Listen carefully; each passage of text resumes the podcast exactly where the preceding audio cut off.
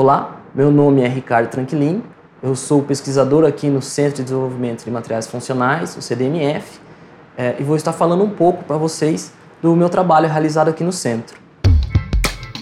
CDMF Pesquisa, um dropcast sobre as pesquisas desenvolvidas no Centro de Desenvolvimento de Materiais Funcionais, na voz dos próprios pesquisadores.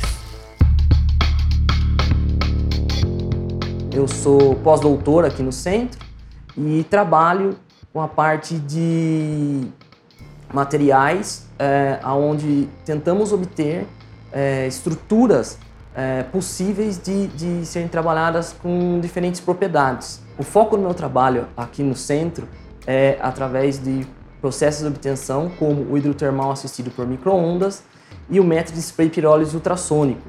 Este é uma parceria do nosso centro com a Universidade Federal do Rio Grande do Norte. Através desses processos, é, eu tento obter materiais diferentes composições. Por exemplo, é, molibdatos, que são cálcio, bário, estronço, chumbo, zinco.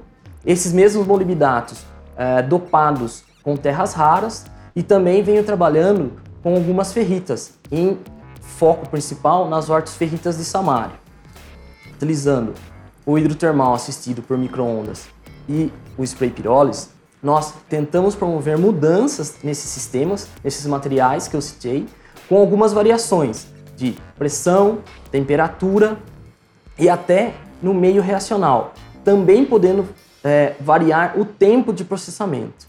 Com isso, o mesmo material vai apresentar morfologias ou formas diferentes e com, através disso a gente consegue tentar esclarecer a relação entre a estrutura do material e a sua escala é, atômica ou molecular, juntamente com as suas propriedades finais. Algumas propriedades obtidas já com esses materiais foram as foto, de fotocatalíticas, né?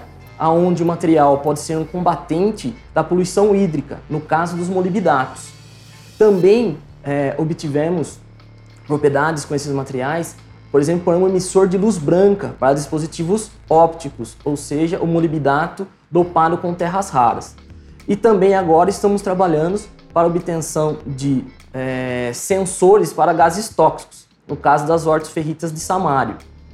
O que é mais interessante disso tudo é que esses materiais também não possuem apenas uma propriedade, eles acabam possuindo outras propriedades que podem ser utilizadas. E nisso que nós focamos pois com essas outras, esse material apresentando mais de uma propriedade, nós conseguimos mostrar que ele é um material multifuncional. Então ele pode atuar em várias gamas de aplicações.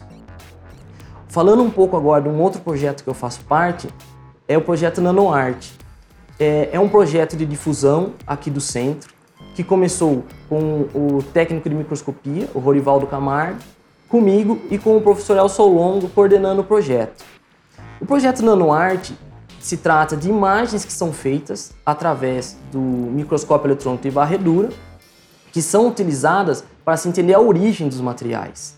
Essas imagens são feitas através do microscópio e elas saem em uma escala de preto e branco. Eu, juntamente com o Rorivaldo, colorimos essas imagens para tentar é, mostrar a beleza que existe dentro da ciência, essa beleza invisível que poucas pessoas conseguem ver. Hoje em dia, é, através dessas imagens, nós participamos e fazemos exposições, é, vídeos no YouTube e participamos de concursos de imagens científicas. Deste modo, tentando promover a ciência e levar essas imagens para um amplo conhecimento em geral.